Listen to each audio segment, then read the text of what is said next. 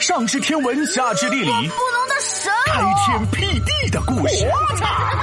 哎，别笑，这就是历史。苏武牧羊，光荣属于坚持的人。啊，数学太难了，我再也不想学了。闹闹，这可不行！你不学数学，长大后很多工作都做不了。那我就去放羊。你以为放羊简单呐？丢了几只羊，你都数不清楚。嘿嘿，我就养一只。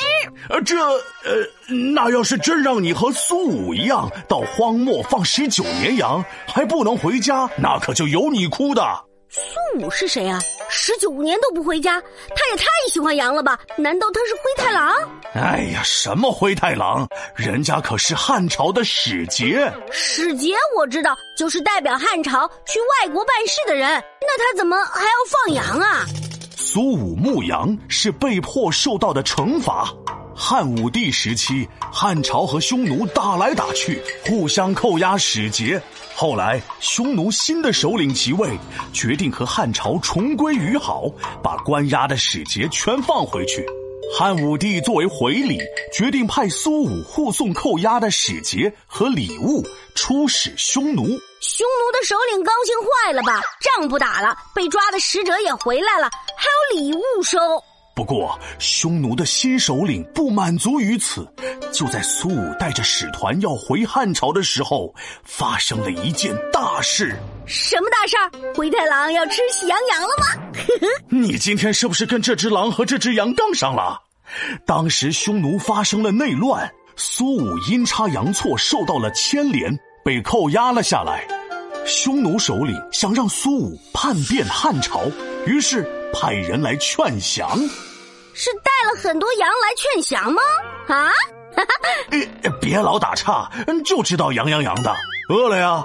你不是刚吃了两斤韭菜馅饺子吗？还吃了两瓣蒜，现在嘴里一股味儿。你少说两句话吧。哈！熏死你！不闹了，不闹了，你继续讲。呃，嗯，呃，苏武见到来劝降的人，慷慨激昂，不愿低头。他说。我不可能忘恩又负义，背叛亲人和皇帝，投奔匈奴当奴隶，那是懦弱没骨气。哈哈，苏武说的对，头可断，血可流，气节不能丢。首领一看软的不行，就来硬的，那我就不给你吃，不给你喝，各种折磨是特别多。大雪里还让你把衣服脱，冻得你浑身大哆嗦。就这还没完，他们还把苏武赶到了北海边没有人的地方放羊，说什么时候大羊生了小羊，再把它放了。不就是大羊生小羊吗？好好行了？关键是苏武的羊都是公羊啊，而且北海的环境特别恶劣，苏武只能靠偷土拨鼠储藏的果实过日子。即便如此，苏武也始终没有忘记自己使者的身份。那真是在那遥远的地方，苏武在牧羊。无论匈奴威逼和利诱，心儿向着汉朝的方向。皮大龙，你别唱了，太让人感动了。苏武什么时候才能回家呀？转眼间十九年过去了，匈奴已和汉朝达成了和议。汉昭帝派人到匈奴国寻找苏武，苏武才最终被救回了汉朝。汉昭帝被苏武忠贞不屈的爱国精神感动，给了他大大的封赏。唉。看来放羊更不简单，我还是好好学数学吧。